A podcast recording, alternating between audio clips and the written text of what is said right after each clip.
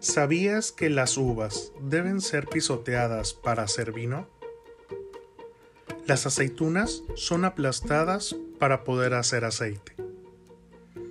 Los diamantes se forman bajo presión y las semillas crecen en la oscuridad.